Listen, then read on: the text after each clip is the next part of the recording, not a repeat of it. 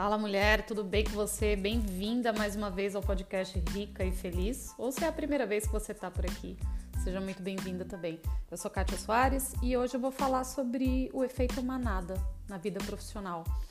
Nós temos é, em vários setores na vida, né? Esse efeito manada, mas hoje eu vou trazer o olhar aqui para a vida profissional.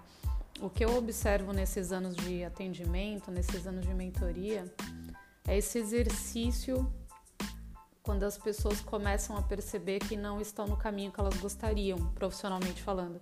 E aí inicia-se um conflito interno e toda, todo o desconforto que é a transição de mudança, de novos caminhos e o medo do novo. Né? Então, nesse sentido, eu observo que na primeira fase da vida, vamos entender essa primeira fase até a parte da adolescência, né? A primeira juventude, nós estamos na dependência de alguém nos guiando. É, nós somos diretamente influenciados por quem está responsável pela nossa educação, né? Pais, professores, enfim. E Nesse, nesse ciclo de ter alguém te direcionando, alguém te dizendo o que fazer, alguém te sinalizando quais são as regras, o que, que é certo, o que é errado, a gente vai criando é, essa dependência de ser guiado por alguém. Isso é um princípio e ok, e é o saudável mesmo que seja assim mas esse condicionamento de não questionar sobre as coisas, apenas atender, apenas obedecer, porque você ainda não tem uma maturidade emocional e de vivências e de experiências para tomar as decisões melhores para você sozinho, ele acaba ao longo do tempo gerando uma grande toxicidade, uma grande dependência. Eu penso muito sobre isso, eu reflito muito sobre isso na educação do meu filho quando você pega algumas linhas pedagógicas, né, estimulando a autonomia da criança, do jovem, do, do adolescente, porque ao mesmo tempo que você direciona, você deve também estimular exercícios de autonomia, porque essa dependência é, da informação do outro, do direcionamento do outro, é, da resposta vir do outro, constantemente, todos os dias, a todo o momento, te tira a autonomia para as melhores decisões da sua vida. E trazendo isso para a vida profissional, nosso primeiro conflito, na maioria das vezes, é na decisão ali da, da universidade, né? Para quem vai para a universidade, qual escolha fazer, aquela pressão de você ter que, aos 19, 20 anos, é, ter que decidir por uma profissão como se aquilo fosse impossível ser, ser mudado, transformado, modificado. Então, o peso, o peso social que isso carrega é de que, olha, você vai fazer essa escolha e com o tempo você vai ter experiência nisso e nunca mais você vai poder voltar atrás. Então, pensa bem, reflita bem. É uma pressão muito grande associada a uma falta de maturidade, lógico, uma falta de experiência sobre a vida, uma falta do, de um exercício de qualquer outra coisa que te ajude a tomar a decisão. Quando você ainda não tem consciência sobre quem você é realmente, você está em construção, né? Você está descobrindo ainda os seus interesses, o que você gosta, o que te dá prazer, você está começando a experimentar o mundo. Então é no momento que você começa a sair de casa, é no momento que você começa a se relacionar com outras pessoas e outras situações que não é mais aquele núcleo familiar desde a infância. Então, se eu comecei a explorar, como é que eu vou ter clareza do que, que me faz bem, do que, que eu gosto, do que, que eu me identifico? Então, enfim, passamos por essas gerações, o modelo foi esse nós criamos essa, é, essa condição de, de construir a carreira dessa maneira. E tudo bem. Foi assim que aconteceu, a história é essa, e agora o que, que nós fazemos com isso? Eu estou atendendo hoje o reflexo dessa criação, desse condicionamento, dessa pressão. Porque foi enraizado na nossa mente, né? A gente acreditou durante anos de que a mudança é um risco, de que a mudança não vale, de que é melhor você ficar sofrendo onde você está porque é mais seguro, de que não se joga a experiência fora, de que não tem como associar uma, uma experiência antiga a uma nova. Tudo é risco. É uma educação e uma construção profissional baseada no medo. Medo de errar na escolha, medo de não ter a remuneração suficiente, medo de não ter sucesso, medo de não conquistar o próximo cargo, medo de testar outras coisas e não dar certo. É uma construção profissional pautada no medo e não no desejo, não nos sonhos, não nos projetos. E estamos vivendo um momento maravilhoso no mundo, eu vejo assim, um mundo de possibilidades. É, com esse acesso mundial às coisas, eu, eu vi um primeiro movimento de internet de todo mundo consumindo freneticamente tudo. E agora eu tô vendo um segundo movimento de muitas pessoas não, não consumindo praticamente quase nada. Tenho muitos colegas que não têm mais os aplicativos, as redes sociais, enfim, porque acham que é muita toxicidade. Eu entendo todo esse movimento, mas existem muitas coisas maravilhosas na internet. Nós temos acesso a profissionais que nós não tínhamos antes. Nós temos acesso a informações que nós não tínhamos. Nós temos uma voz que nós não tínhamos. Eu posso falar sobre tudo que eu sonho, que eu acredito, que eu defendo, e eu sempre vou encontrar pessoas afins, pessoas comuns que, que gostam do que eu estou dizendo, que, que fortalecem o que eu estou dizendo. É mais fácil a gente se reunir em grupos de força, não só para o mal, mas para o bem também. É, as informações elas não estão mais é, por um grupo privilegiado, né? Ela não está mais só para quem pode pagar, ela não está mais só nos núcleos de poder, ela está disponível e nós temos que aprender a tirar o melhor disso. Se você acha que tem muita toxicidade na internet, é porque você está consumindo muita toxicidade. Comece a procurar as coisas que te enriqueçam, que te enobrecem, que te fazem melhor, que te dá velocidade para o que você deseja.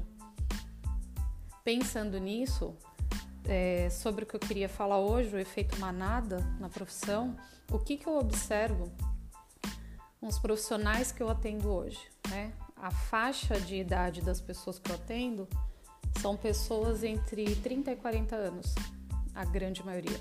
28, né? 28 a 40 anos. Que é a fase onde a pessoa começa a se questionar sobre as escolhas profissionais que fez. E a dor emocional é muito grande por ela perceber que não está mais feliz onde está, ou que nunca foi feliz naquele lugar, ou que foi feliz um tempo e agora quer mudar. Porque nesse mundo de possibilidades onde nós vemos outras pessoas explorando e descobrindo novos caminhos, tendo sucesso com isso, isso nos empodera a pensar diferente. Isso nos estimula a querer testar também. Mas o meu grande trabalho hoje em dia com as pessoas tem sido fortalecer essas pessoas emocionalmente para que esse desejo não fique só num primeiro momento, para que ela não dê apenas um primeiro passo, para que ela consiga administrar esse medo do falhar, esse medo do não dar certo, esse medo da transição. Um outro ponto é existe um discurso que eu observo muito forte assim de ah, você é capaz de tudo, então vai lá.